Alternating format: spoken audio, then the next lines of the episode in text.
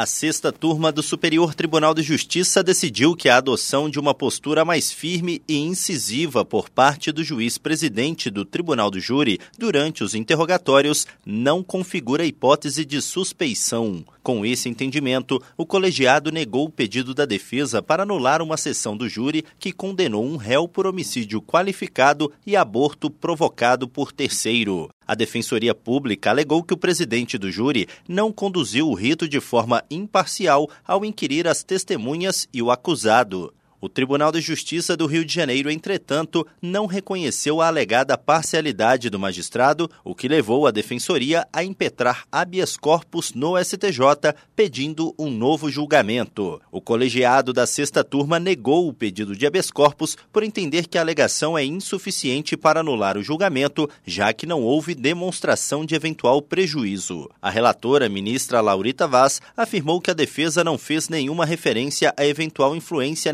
negativa que pudesse ter sido causada no conselho de sentença pela forma como o juiz inquiriu as testemunhas. Segundo Laurita Vaz, não é possível considerar que tão somente uma postura mais firme do magistrado seja capaz de influenciar a opinião dos jurados quando a própria Constituição Federal pressupôs a sua plena capacidade de discernimento ao disciplinar o Tribunal do Júri. Do Superior Tribunal de Justiça, Tiago Gomide.